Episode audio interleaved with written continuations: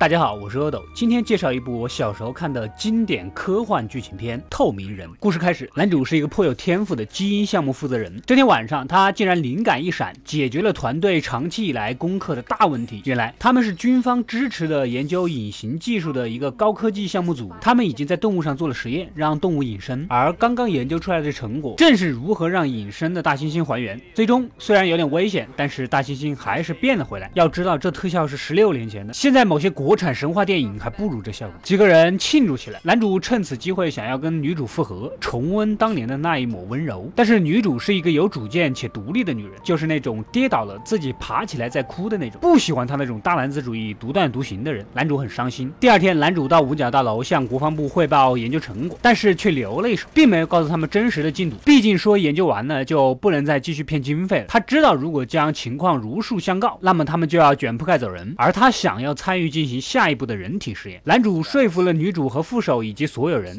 他自己就作为人体实验的对象，测试人体隐身后再还原，反正上面也不会知道。实验开始了，男主亲手将这瓶蓝色经典注射到了自己的体内，接着无比痛苦起来，身体也开始起了反应，一点一点的变得透明了。计划隐身三天，然后再将男主变回来。夜晚，女兽医睡着了，衣服纽扣竟然一点一点的被解开了。女兽医感觉自己好像被人吃了豆腐，虽然这是告诉了大家，但是大家还不能完全确定是男主干的。接着，黑人女研究员正在上厕所，发现厕所的小便池自动冲水，怀疑男主也在这里。哎，我就好奇的问一下，你一个女厕所哪来的小便池？你自己进错厕所了，你可不要怪别人哦。男主有了隐身也是闲不住，到处聊骚，占女主便宜。但是女主再次拒绝了他，毕竟女主其实已经跟副手在一起了。女人下定决心分手，那没有任何方法可以挽回，除非她只是想吓唬一下。终于到了还原的那天，注射了药物之后，男主非常痛苦，实验竟然失败了。没办法，在研究出新方方法之前，大家决定轮流守夜看护他。先给男主整了个硅胶面膜印一级，那你的这个硅胶不把鼻孔给剪出来吗？啊！经过十多天的努力和各种实验，副手虽然很努力的去研究，但是仍然没法将男主变回来。男主也变得非常暴躁。这天，男主实在是耐不住寂寞，想要离开实验室出去透透气。回到家，竟然又看到了对面的金发妹子不关窗户在那脱衣服。男主此时灵机一动，脱掉了硅胶，潜入到妹子的家里，趁机将妹子给强行黑黑黑了。可怜的妹子被黑完还不知道怎么回事。女主收到消息，也知道了男主在外面肯定不可能那么单纯。女主要求他不可以再出去，不然就将这件事告诉总负责的教授。大家从此一拍两散。男主又想跟女主求复合，又一次被拒绝了。你能不能换个人，换那个黑妞试一下，说不定就成了呢？晚上，男主趁机偷换了一块电路板，将监视自己的摄像头弄成了无限循环播放睡觉的影像，又跑出去找女主。哪知道看到女主跟副手亲亲热热的，嫉妒心起，女主感觉到异样，来到实验室，发现了男主的小把戏。他果然偷偷的潜在自己的身边。女主召集了所有人来实验室，告诉他们要小心。自己跟副手来到教授家，告诉了现在的情况。教授很生气，送走他们之后，就准备给国防部打电话汇报此事。结果男主果不其然的对他下了毒手，将他淹死在了游泳池。女主回到实验室，就得知了教授死亡的消息，而所有人的通行 ID 都被修改了，也就是说，几个人被关在了实验室，而且电话还打不出去。大家决定合力去把男主抓住，结果落在后面的黑妞被男主杀死。此时大家才知道问题的严重性，男主就是要将他们所有人全部都杀死，就再也没有人知道他隐身的事情了。女主找出了实验室的震动雷达，根据地面微弱的震动可以找到隐身的男主。哪知道男主竟然藏在了管道上，弄死了小胖。本来戴着热感红外 3D 眼镜就可以看到隐身的男主的，但是男主太神通广大了，不仅精通生物科学，黑客技术也牛哄哄，而且智商还超高，竟然增高了室温，这样体温和室温差不多，热感 3D 眼镜就没用了。就在关键时刻，女主及时赶到，将自己的情郎给救了回来。女兽医看到奄奄一息的小胖，想要救他，哪知道又碰到了男主，并被他弄死。女主和副手还有实验室的网管也找了过来，结果网管被男主背后偷袭，副手也被打伤，还将他们锁在了冰库里面。男主解决了所有人，就洗漱干净，准备离开这里，顺便又利用自己超厉害的化学知识，做了几个化学炸弹，想要将这里付之一炬。女主也不是省油的灯，不仅生物科技研究的好，物理知识也很厉害，做了个牛哄哄超强金属手持式电流磁力吸附装置，将门给打开了。接着赶去阻止男主离开，将男主来了个孜然微辣烘烤羊排的方式点着了他。本来我以为他的皮肤会烧焦，哪知道烧焦了他竟然还能隐身。女主被已经疯狂的男主给打倒在地，关键时刻副手赶到救了女主。男主也由于无意间碰到了高压电，又一次被烤焦了。地下实验室快要爆炸的，女主和副手赶紧从备用楼梯想要爬上去，哪知道男主这个前男友还纠缠不放，最后还要索要一吻，真是个浪。漫的情种啊！女主佯装跟他接吻，偷偷松掉了电梯。